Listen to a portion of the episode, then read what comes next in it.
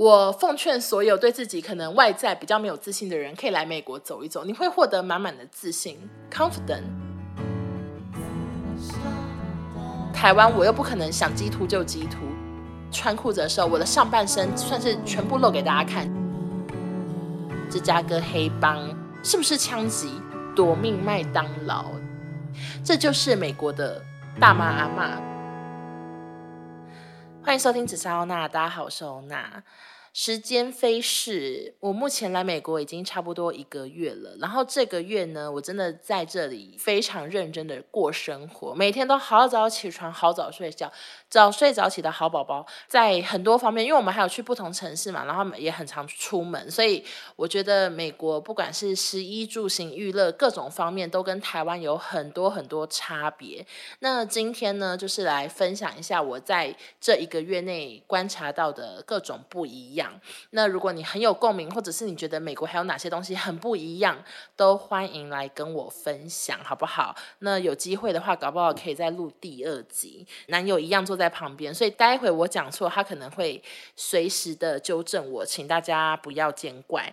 好，首先呢，我们先从交通方面开始讲。其实美国的交通，我真的很多很多心得。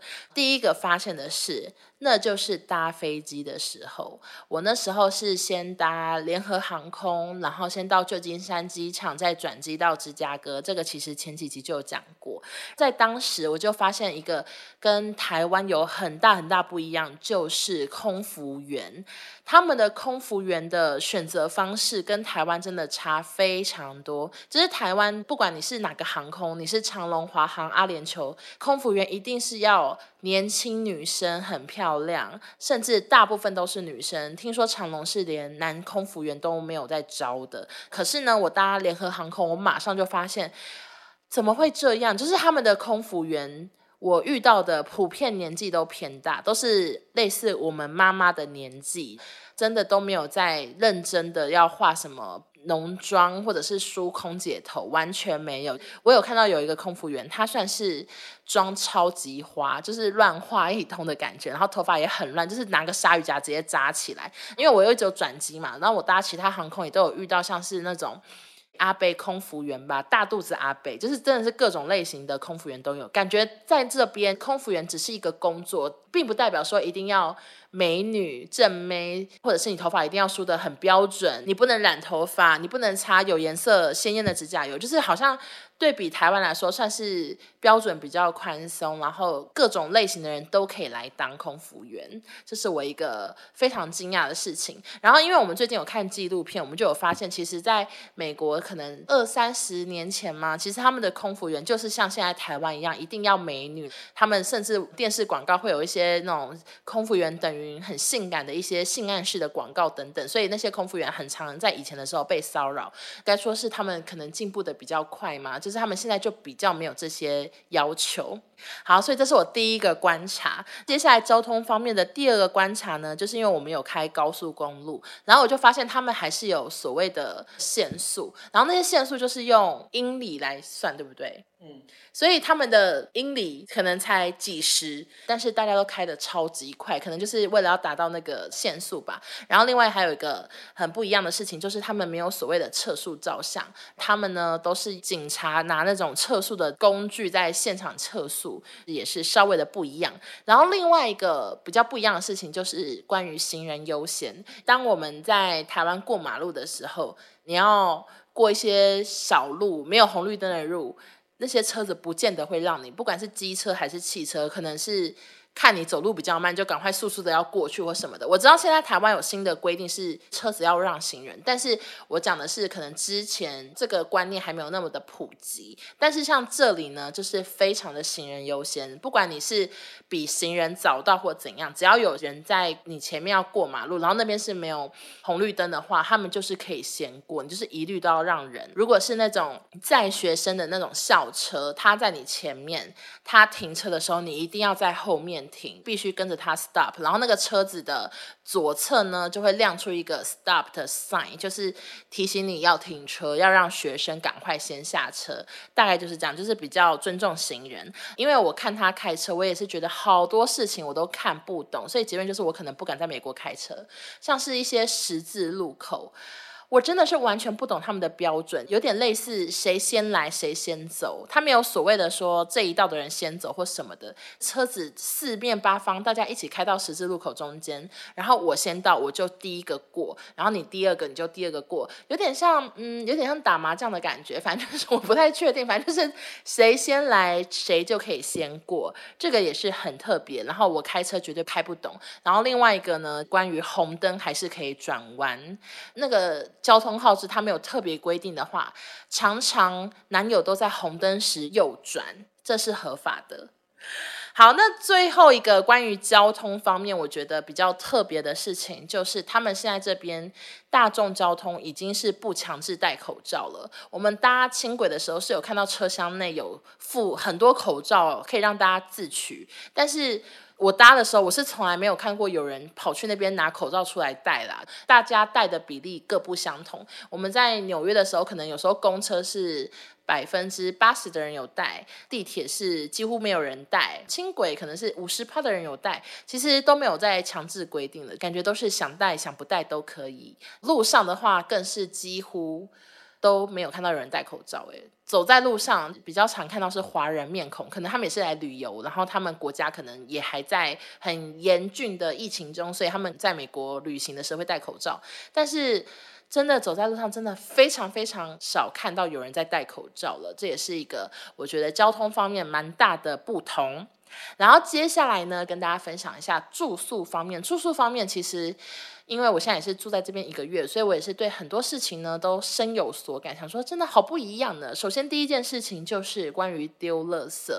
我先讲我在台湾的丢垃圾。我在台北的家呢，我们家是住社区，然后下面有一大堆子母车资源回收分类。我们那边分的超级细，因为可能是一个很大社区吧。就是我们有分厨余，然后我们厨余还分生的厨余、熟的厨余，另外还有玻璃类、铝罐类、保利龙类、塑胶类，然后还有分说塑胶哪一种可以回收，哪一种要洗干净，哪一种不算塑胶，纸类、旧衣回收类、一般垃圾。就好多桶旧电池，讲都讲不完。就是我们的社区分得非常细。然后我台中的家，我们是没有住在社区，所以我们台中的家是我爸妈他们要追垃圾车，垃圾车现在也越管越严，很多东西你没有弄干净，或者是它看起来像塑胶，但它却不是塑胶，你知道管得非常的细。然后有时候我妈弄错，清洁员他还会立刻纠正说这个不行，这个不能丢。就是反正台湾在资源回收丢垃圾方面都非常。非常仔细这样子，那我在这边住呢，我就有点吓到，想说，哎，怎么这么方便？首先，我目前住的地方，他们没有分说厨余要丢去哪。这里的厨余两个方法，一个就是丢一般垃圾，然后另外一个呢，就是丢到洗手台的那种孔孔里，然后打碎，它就会丢到下水道，应该是类似厨余处理机，把所有厨余清下去。另外，他们的所有资源回收。都是统一放在资源回收箱即可，它不用分成玻璃、分成纸箱。都不需要，所以对于懒猪猪而言，我觉得美国是非常适合你居住。你只要把那些资源回收的东西清干净，一起丢进去就没问题。我刚刚讲的全部都要下楼，我就是必须要去追垃圾车，或者是我就是要去子母车丢。但是在这里呢，你只要在同一个楼层，可能就会有一个垃圾间，然后那个垃圾间是你带着你的垃圾，然后它会有两个孔，一个是否资源回收，一个是否一般垃圾。你就是打开来，你就把你的垃圾丢进去，它就。会直接调去地下室的垃圾场，真的很方便。因为有时候我们这种懒猪猪的心就会想说，哈，下去丢垃圾还要换衣服，在台湾我又不可能想激图就激图，社区还是很多老弱妇孺，还是比较保守，所以我还要特别穿内衣换衣服，然后把垃圾全部整理好之后，因为整理好会很多袋，一只手常常也拿不动，所以就是又要可能花两三趟上下上下上下才能把所有垃圾丢完。但在这里。穿着睡衣，踩着最轻便的拖鞋，然后赶快走去那个垃圾间，丢完就赶快回房间，就没事了。所以我觉得垃圾这方面我是比较喜欢美国的这样，但是我知道资源回收也很重要，所以希望台湾的听众不要生气，不要来骂我好不好？要骂就去骂美国的垃圾场。好，谢谢。然后下一个我觉得很不一样的事情，但是大家听了可能会有有点害怕，就是我们前几天发生的，大概晚上吧，然后我们在客厅坐着，不知道看影片之类的，结果就突然听到外面有那种蹦蹦蹦的声音，然后我当下就想说，哎，有人在放烟火，哎，就觉得是烟火，但男友就立刻说。是不是枪击？就是他，他听到嘣嘣嘣的声音，他已经不会想说会不会是大道城在放烟火，会不会是渔人码头放烟火？他想到的是是枪击吗？然后就是会有点小紧张，立刻就是声音关小，然后就很专心的听，想说是不是枪击？这就是美国的可怕之处，就是治安不是很好。我之前要来美国之前，我就也是蛮紧张的，因为我那时候要先去芝加哥嘛，然后我搜寻芝加哥，我想要查旅游景点或什么的，但是后面跳出的关键字都是芝加。芝加哥黑帮什么芝加哥枪击案，就是看了会想说好害怕。然后我妈他们也是听到我要去芝加哥或者是要来美国，他们也会觉得啊，真的假的？可是那边不是有点治安不好吗？那事实上治安好吗？其实就是真的也没有很好。他们的天黑可能是我们的晚上九点十点，然后外面我们就是尽量不会再出门，就会觉得有点害怕，有点紧张。而且那时候我们有看一些新闻或什么的，也真的发生了一些事件嘛，像是。国庆日的时候，有一个坏蛋，一个歹徒，他就去国庆游行，在芝加哥的某一个小城市，他就枪击，然后好像有六个人死掉，然后三十几个人受伤，就是会有这种很可怕的事情。然后或者是因为有加入一些什么芝加哥华人社团什么的，然后就有听说，或者是看小红书就知道附近可能最近有一些年轻的小混混，他们会持枪抢劫，然后专抢白人或华人什么的，反正就是都会有这种类似的事情。所以当我听到蹦蹦声，以为是烟火时，男友第一个反应却觉得是枪击，大概是这样。但是是因为后来那个蹦蹦声持续蛮多的，我就是还是觉得应该是烟火，应该不是枪击。那顺带一提，他做了一件事情，让我想说，哦，原来可以这样，就是他立刻上网查了警局的什么资料，然后就可以看最近的报案有什么事情，像是谁的车子被偷，谁的狗不见了之类的。可能过几天可以来查一下，到底那天晚上是不是枪击。大概就是这样，这就是关于住宿方面，我觉得比较不一样的差异。当然，你如果今天住在看起来比较繁华的社区，就可能比较不会有这种事情。他有举一个例子，就是他说，当这个地区的人越来越多人遛狗的话，就代表说这里的环境应该比较好，因为。生活 OK 的人才会有闲工夫养狗，大家都比较低收入，然后可能有很多歹徒的话，可能就没有心情养狗，大概是这样。我那时候来西雅图的时候，我原本是觉得说，好像比芝加哥感觉治安又更好一点，因为芝加哥毕竟我的关键字是黑帮，但西雅图后面关键字可能是咖啡。我那时候就是抱持着这样想法，结果我一来没多久，就有好多住在西雅图的网友跟我警告说，不能去什么第二大道还是第三大道的麦当劳，他说有超级多。新闻事件、暴力事件都发生在那个麦当劳，很常人在那边出事啊、贩毒什么的。然后他说，他称之为那个麦当劳叫做“夺命麦当劳”，就是这么的可怕。然后我们后来有一次去外面玩的时候，我们就疑似有经过那个地方，那附近。我们那时候是大白天哦，但不得不说那边。白天也有点可怕，因为真的超级多，感觉怪怪或是有状况的人在路边坐着徘徊，或者是一个人在自言自语，手挥来挥去，或者是游民住在那，反正就是那个地区的确看起来治安偏差，然后。再补充一个，就是有一个网友跟我说，他那时候好像也是来西雅图，因为他就是刚来，然后飞机很晚，然后他就被司机载到一个很奇怪的地方，他当时快吓死，他跟他朋友是要找那个青年旅社，白天可能是很繁华的那条路呢，晚上他说超可怕，就是他看到很多人拿铁棍在敲车子，在砸破窗要偷东西，然后他还听到电话亭有一个女的坐在里面一直大哭尖叫什么的，反正他就是对美国的晚上觉得治安真的是太可怕，然后也是跟我警告了一番，大概就这样。但是我觉得不管住哪里，其实都有治安的问题。就像台湾最近也有治安很可怕事件，就是一个枪击四死的一个命案。那个人就是在台湾的中部，然后又躲到中清路，然后中清路其实就是也在台中啊，其实也离家里没有多远，所以就是在哪里都有治安问题，大家还是要注意安全。我真的是有警示教育意义的一个节目啊。然后下一个呢，就是关于食物方面，食物方面呢也觉得有非常多非常多的差异。首先第一个就是关于分量。好的，第一个让我对于分量有吓到的呢，就是在吃一个早午餐店的时候，当时我们是去芝加哥一个很有名的早午餐店，然后点松饼，感觉大家都是一人点一份，但是一来我真的吓到，就是那个松饼大概是五片时钟大，就是这么大的一个大松饼。那在台湾，你去早午餐店点松饼，感觉顶多三片小镜子的大小吧，但是在美国，你就是会拿到五片时钟大，根本就是吃不完，然后分量超大。很浪费，我看别桌大家也是吃一点点或吃一半，然后就不吃了，所以就是有点浪费。然后另外我们去点什么披萨，也都是来就是那种超大大时钟的大小，连去吃那种华人食物，它一样炒饭也是给你超大，大家分量都超大，这是有一个比较不一样的事情。关于饮料的部分，也是让我着实的吓到。当时我搭不到飞机，然后在航厦走来走去的时候，因为真的太孤独了，所以我就有去买喝的，然后找地方坐着这样。然后我喝第一口百事可乐，我就吓到，因为它是从汽水机里压出来的。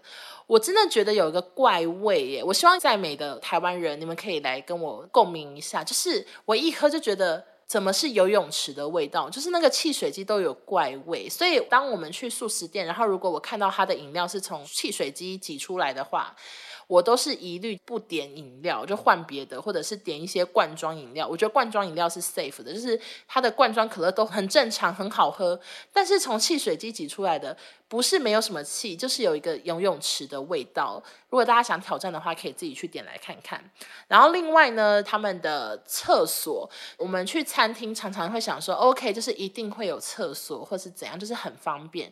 但是在美国，我们有时候去餐厅或者是去什么星巴克，它的厕所都是有密码的。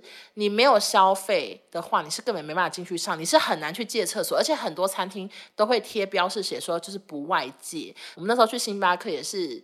点了咖啡要去尿尿时，就发现有密码，所以我就去问店员，然后才知道，OK，就是要有密码才能去上厕所。在百货公司或者在机场，他们的厕所还有个很大特点，就是门缝有够宽，下面宽到爆，就是宽到你脱内裤脱太低，可能会被看到内裤的那么宽。然后上面也很宽，上面宽比较少见，但是下面宽真的就是。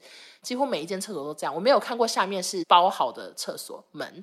为什么会这样？我猜是怕里面有人做坏事吧。或者是有人死掉，就是怕可能在里面做一些非法交易、自杀之类的。下面的门都非常的宽，所以大家基本上你要去尿尿，你也不用敲门，你看上面有脚你就知道，因为那个脚就是都已经秀出来了。我那时候在一个观光景点，就在派克市场上厕所的时候，我也吓到，就是它的门缝下宽也就算，上面也超宽，多宽？我尿完尿站起来穿裤子的时候，我的上半身算是全部露给大家看，就大家都知道里面在尿尿的是王小姐，就是非常的非常的。清楚。然后我上一次发生这件事情是我在北京的时候，我记得那时候我跟我爸妈要去万里长城，要搭那种巴士上去长城之前，我们就在那个车站尿尿。然后我那时候尿尿真的着实吓到，因为那个门有够矮，矮到我真的是基本上只有妹妹被遮住吧，我就觉得很矮。然后我站起来穿裤子的时候，我真的是跟对面的尼姑对望，他也在穿他的衣服，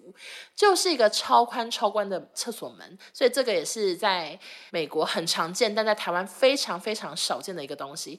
他们的马桶坐垫也跟台湾不一样，诶，他们的坐垫前面都缺一角，诶，六点钟方向都缺一角，就是为什么呢？仙女下凡来解答：这样的马桶可以避免生殖器接触座椅，减少尿液飞溅的空间。前开式马桶座圈的设计也更方便让女性擦拭。谢谢，肛温。然后另外呢，很大很大不同就是关于给小费这个文化，我只能说。我真的是小费累积下来会不会已经好几万？就是小费真的要给好多，基本上就是要十五趴以上，十五到二十五到三十都有可能。我跟大家讲一下那个给小费流程好了。反正我们到餐厅吃饭结束后呢，他就给你一个账单，然后那个账单上面就是你今天吃的钱。账单下面呢，他会写说十五趴小费是多少，二十趴小费是多少，就是方便你计算，你知道吗？然后接下来呢，你下一件事情就是你要先把你的卡放在这个账单上，他就会把你的卡跟账单收走。收走之后，他就会先刷你今天吃的那些食物餐点钱。回来之后就会付两张单子，两张单子就是所谓的算是明细加小费单嘛。然后你就要在上面写说你今天小费要给多少，你可以算你。单独给小费要给什么二十块美金，或者是你总共要给八十块美金之类的。然后一张单子是留给店家，一张单子你带回家，然后留给店家那张单子，他就会再记录你刚刚那张卡，然后他就会去再刷你的小费，今天到底给多少。大家要给多少算是你们自己自由心证，就是有时候可能这家餐厅很高级，就是必须要给到这么多，或者是这家餐厅这个服务生真的服务的太好了，不管他今天这家餐厅其实有点微 low，但你还是想给到二十趴，其实都是可以的，所以并没有规定说一定要给到多少。虽然我这边还是有一些就是在美国他们在做服务生的网友有跟我说他觉得一定要给到多少，但是他自己也有补充说，其实服务很烂不用给是 OK，虽然不用给有可能。可能会出事。男友有补充一个故事，就是他说多年前他跟朋友去吃饭，朋友呢只愿意给十趴。其实十趴在台湾就是一个最普遍的金额嘛，十趴服务费很正常。后来他们要走的时候，结果店家就过来问说。为什么只有给十趴？我们今天服务哪里不好吗？然后他朋友还赶快就是离开现场，然后剩男友面对那个尴尬的场合，他说当时整家店都在看他们，真的很糗。然后其他桌的客人还说你们给太少了。反正就是所谓的小费真的是一门学问。然后大家如果来美国的话，一定要记得给小费，不管是吃饭还是什么饭店退房什么的，都要记得给小费哦。详情呢就是可以上网查一下，因为网络上都有很详细的教学。好，那接下来已经聊完了交通、住宿跟食物，那接下来我就聊一点比较生活琐事类。首先，呃，有一个事情算是影响我非常大，就是关于下雨天撑不撑伞这件事情。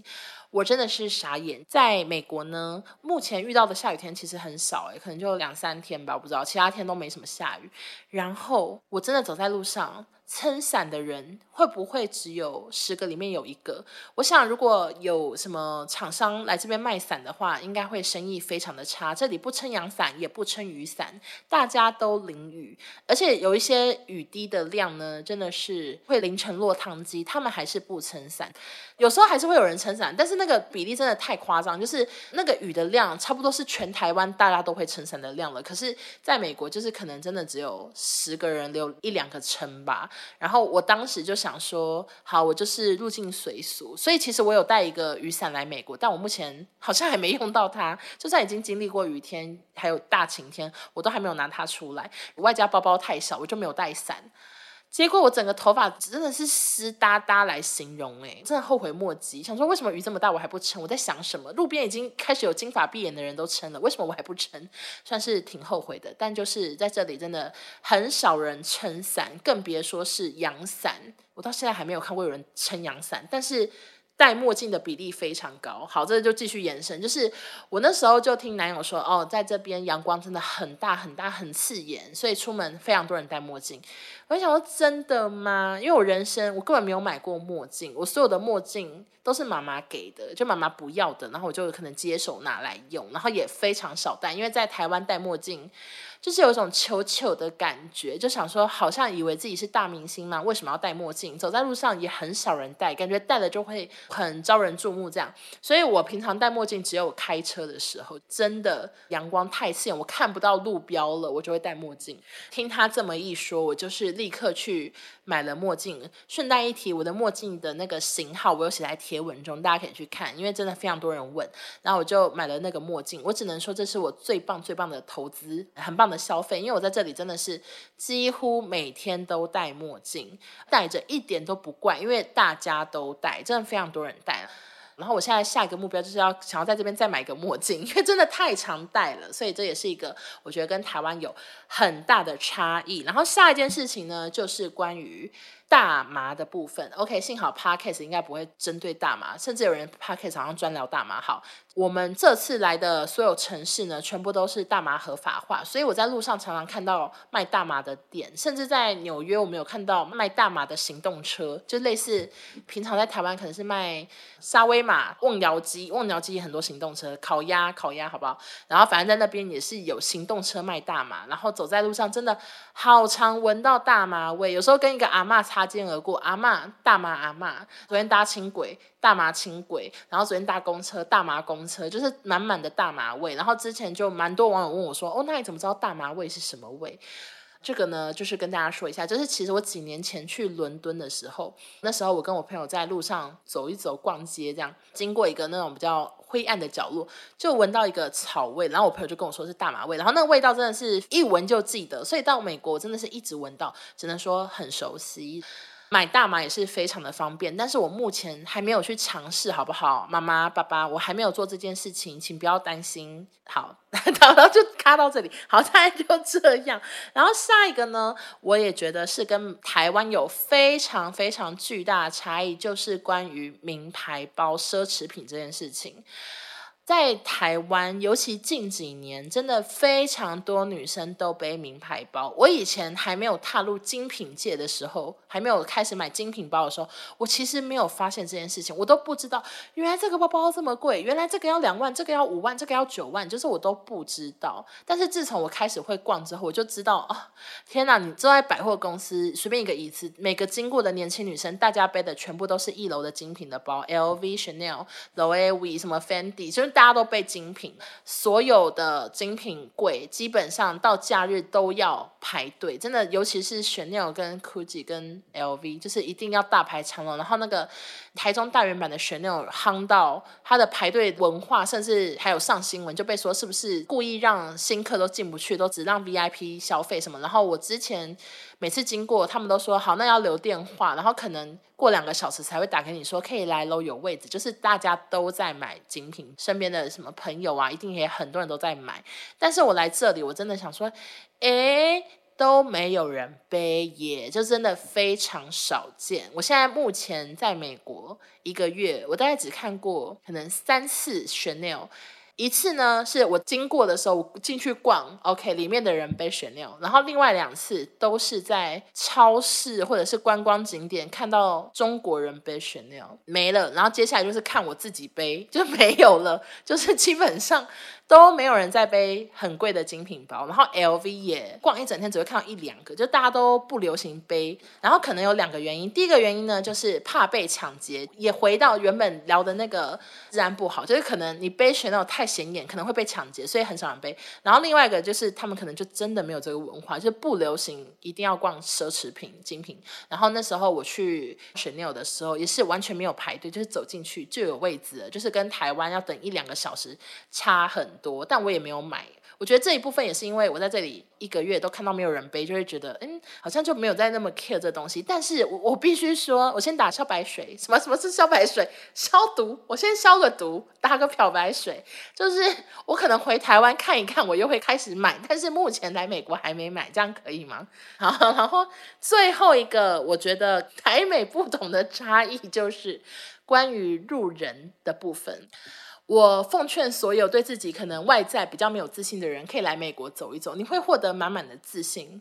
Confident，为什么呢？因为在这里，大家真的都很做自己，很敢穿。不管你今天是什么样的身材，你想露哪里都非常的欢迎。你今天想要化怎样的妆，弄怎样夸张的发型，都没有人会看你一眼。大家都在过自己的生活。